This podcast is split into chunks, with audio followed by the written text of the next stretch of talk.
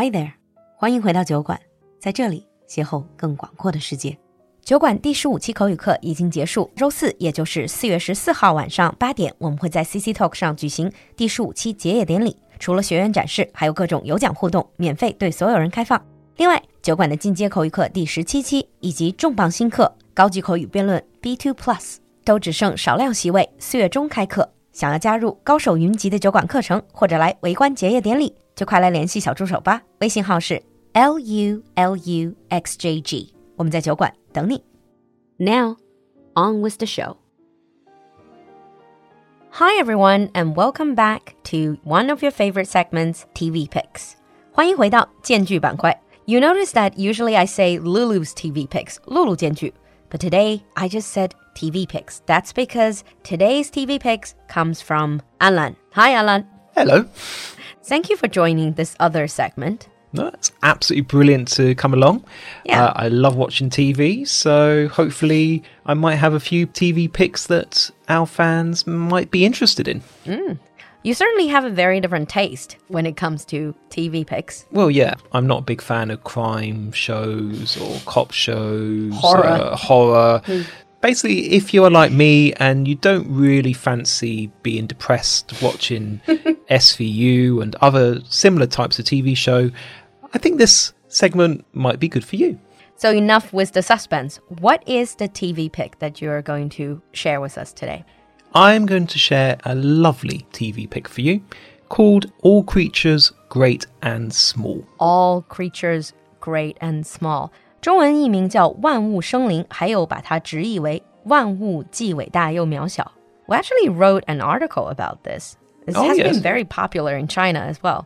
Uh, yes, it's really popular in the UK and also very popular in America as well, apparently. But for those who have never heard of it, could you give us the background? Right. So, All Creatures Great and Small is a remake of an earlier TV show in the 1980s, which actually I watched when I was growing up, based on the books of James Herriot. James Herriot. Yep. James Herriot was a British vet or veterinary doctor who became a writer.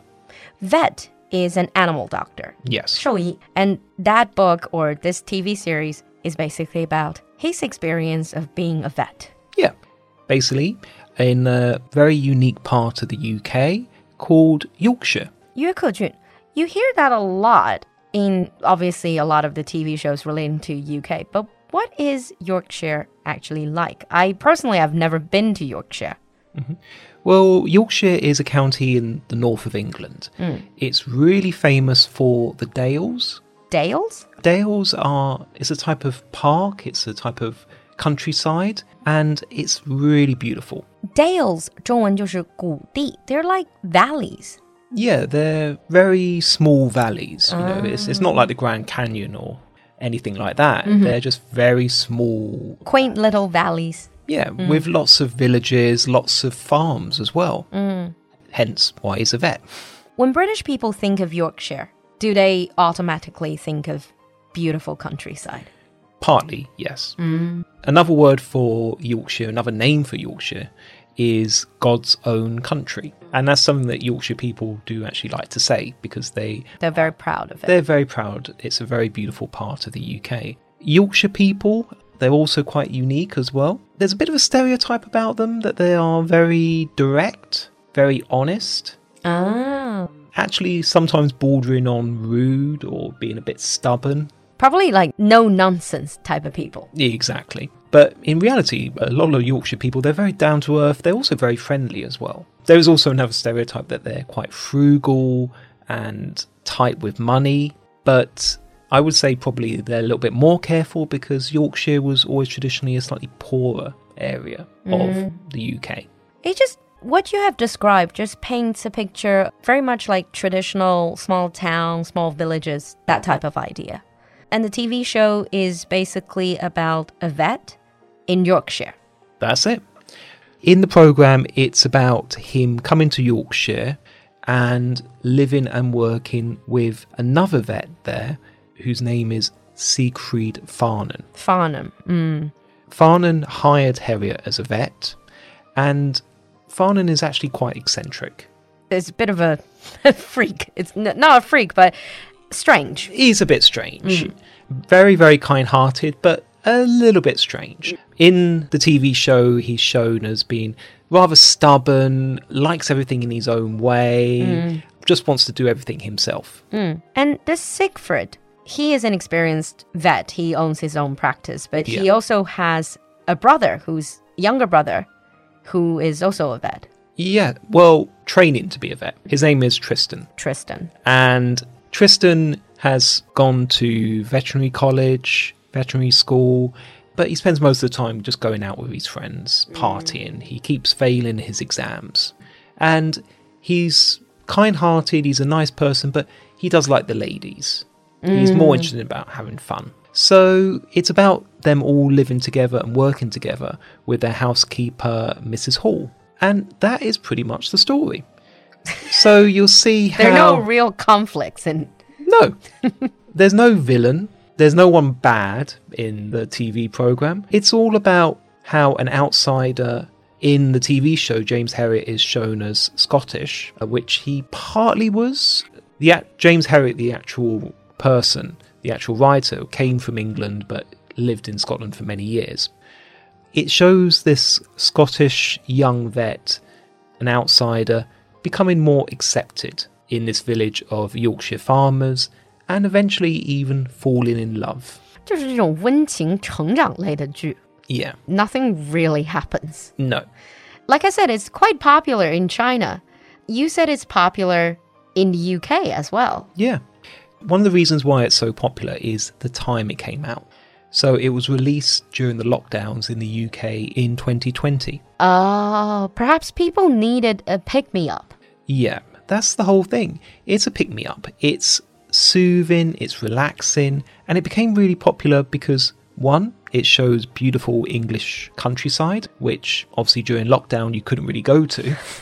True. It's relaxing because nothing happens in it. It's just mm-hmm. nice people and a very simple plot and very simple stories with lots of animals.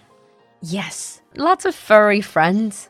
Why not? Beautiful countrysides, cute animals, and heartwarming storylines. Yeah, it's nostalgia. And why would you recommend it? I would say it's perfect escapism. It's something you can watch, you don't have to think too much about it, and it'll just make you feel nice and warm inside. It's lots of very beautiful, picturesque scenery mm. with lots of animals, and as we discussed, nothing happens. Slow TV. It's very slow TV. You have an entire episode about whether or not they should treat a cow. Yeah, I think slow TV because I think recently the world has not been having a great time. No. So many changes, so many things are out of our hands. These type of slow TV have gone really popular. One of the slow TVs that I watch is called 孤独美食家, Solitary Gourmet, Oh, the, the yes. Japanese one. Oh, yes, I'll watch that, yeah. It literally is about a man, a traveling salesman, going around eating Yeah. and that's it. There was barely any plot. And in this, all creatures, great and small, it's kind of the same, isn't it? The whole idea is nothing really happens, No. just like everyday happenings. Yeah. Hmm. And that's what I like about it as well. It's something that you can just watch in the background and it just makes you feel happy about hmm. the world. It's like what you said, very soothing. Yes. By the way, all creatures, great and small, that's from a hymn, 是一个赞美诗来的，是吗？ Yeah. It comes from a song or a hymn, All Things Bright and Beautiful, which All creatures, great, great and, and small. It's a hymn that I used to sing when I was at school. that we were taught to sing. I see. But as usual, we talk about why we recommend the show, but we also remind our listeners what to stay cautious about. Well, stay cautious about. It. It's not like some of your TV picks where maybe swearing, talks about sex or, hmm. or violence. Yeah, but I guess it doesn't have any of those. No, not at all. But there are a few things to be mindful of. First of all, for English learners, there's lots of animal and veterinary terminology. So if you watch it, don't be surprised if you don't understand quite a few of the terms or the words. Because they're terminology. Yeah, exactly. Uh, But you don't really need to know them you can still watch the TV show and know what's going on. You don't need to know how to help a cow give birth. Exactly. Unless that's something you want to learn, and I'm sure YouTube can help with that. But another thing I would say is the accents. Yorkshire accent. It has quite strong Yorkshire accents. Is it difficult to understand Yorkshire accent? For English learners, it can be. As a native speaker, it's not that difficult, but there are a few unique words that they use. Such as? Ayup means hello, up. or Aldu. Okay.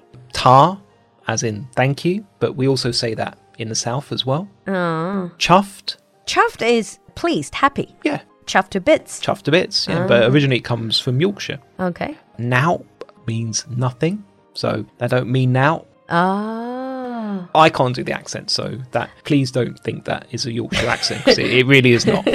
But overall, it's not too difficult to understand. No, no. Because I did recommend Derry Girls, that Northern Irish accent, perhaps a much, much thicker accent. much thicker, I would say. But also, another thing to stay cautious about is if you like action packed TV, if you like some of Lulu's movie and TV picks, you might not like this one. It might be a little bit too boring for you. It is slow. T- I also do love slow TV. I'm sure a lot of you have watched that already. If not, we highly recommend it, especially during these turbulent times. yeah. If you want some inner peace, if you just want something soothing, heartwarming, Yeah. that will be our recommendation. It's a brilliant thing to binge. And also to put on a background Yes. as well. Thank you, Alan, for coming to TV Picks. And thank you for your very different recommendation. Thank you, and hope you enjoy the TV show. Mm. And don't blame me if you find it boring. And share with us if you have watched it already. What do you think about it? We'll see you next time. Bye. Bye.